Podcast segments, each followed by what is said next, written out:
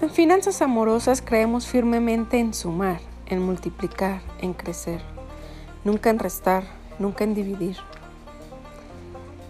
Método FA es una creación de Fa Núñez y te damos la más cordial bienvenida.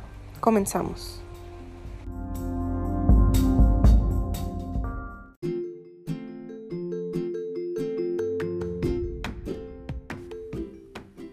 Hola, muy buen día, gracias por estar aquí.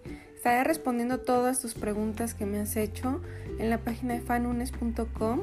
Puedes inscribirte y ahí dejarme tus preguntas que estaré contestando semana a semana. Una de ellas, una de estas preguntas es tips, más que pregunta era como solicitud, tips para eh, llevar mejor las finanzas en pareja. Y esta vez te tengo tres, tres consejos que sé que te van a ayudar mucho. El primero, elimina la culpa y la vergüenza de hablar de dinero. Yo sé que hay veces que nos condicionan a que esos temas no se tocan, no se hablan en la mesa, traen problemas, mejor no hables de dinero. Y entonces es eso, un condicionamiento, un tabú.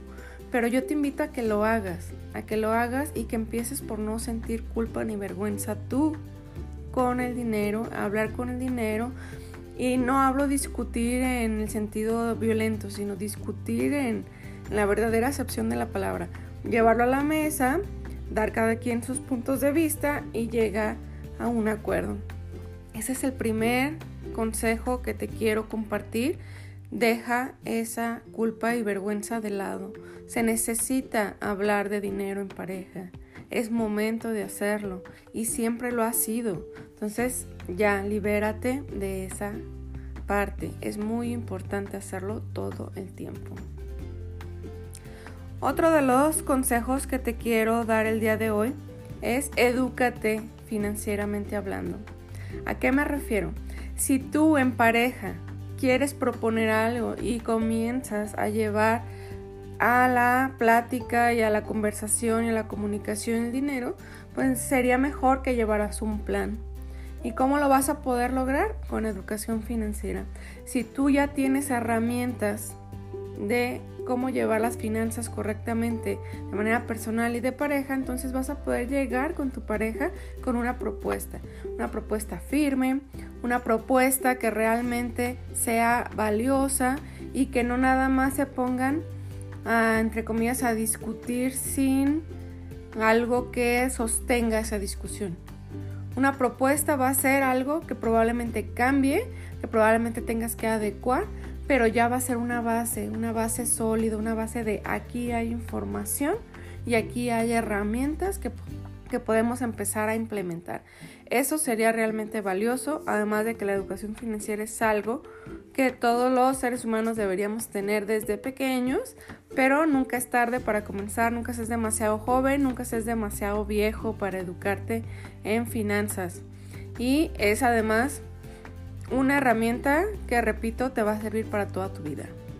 El tercer consejo que te doy es reconocer que cada uno tiene prioridades diferentes, que cada cabeza es un mundo y que para lo que a ti es importante, para el otro no lo es y viceversa.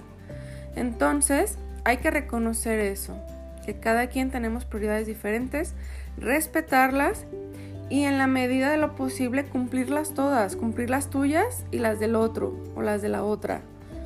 ¿Sí? Siempre es válido y se puede hay herramientas que yo comparto, por ejemplo, que son unas calculadoras de ponderación para tomar decisiones cuando se involucran dos o más personas. Y es un modelito matemático muy sencillo, pero la idea es eso, darte otra herramienta donde puedan ponderar eso, pero al final cumplirlas todas. ¿Por cuál vamos a empezar? Es la que te ayuda esa calculadora. ¿Cuál sigue? ¿Por qué estamos decidiendo ese? Y sin pelear, comenzar. Porque eso es lo importante, cumplir todos los sueños, cumplir todos los sueños de la pareja, de la familia, de los que conforman ese hogar. Y se puede, claro que se puede, y eso es algo primordial, respetar las prioridades de cada uno. Te invito a que lo hagas, considéralo, son buenos consejos que puedes comenzar a aplicar desde ya. En Método FA, recuerda que están las inscripciones abiertas y que solo debes de entrar a la página de fanunes.com para inscribirte, dejar también ahí tus preguntas y seguiré contestándolas. Estoy para servirte y seguimos en esto de finanzas amorosas. Un abrazo.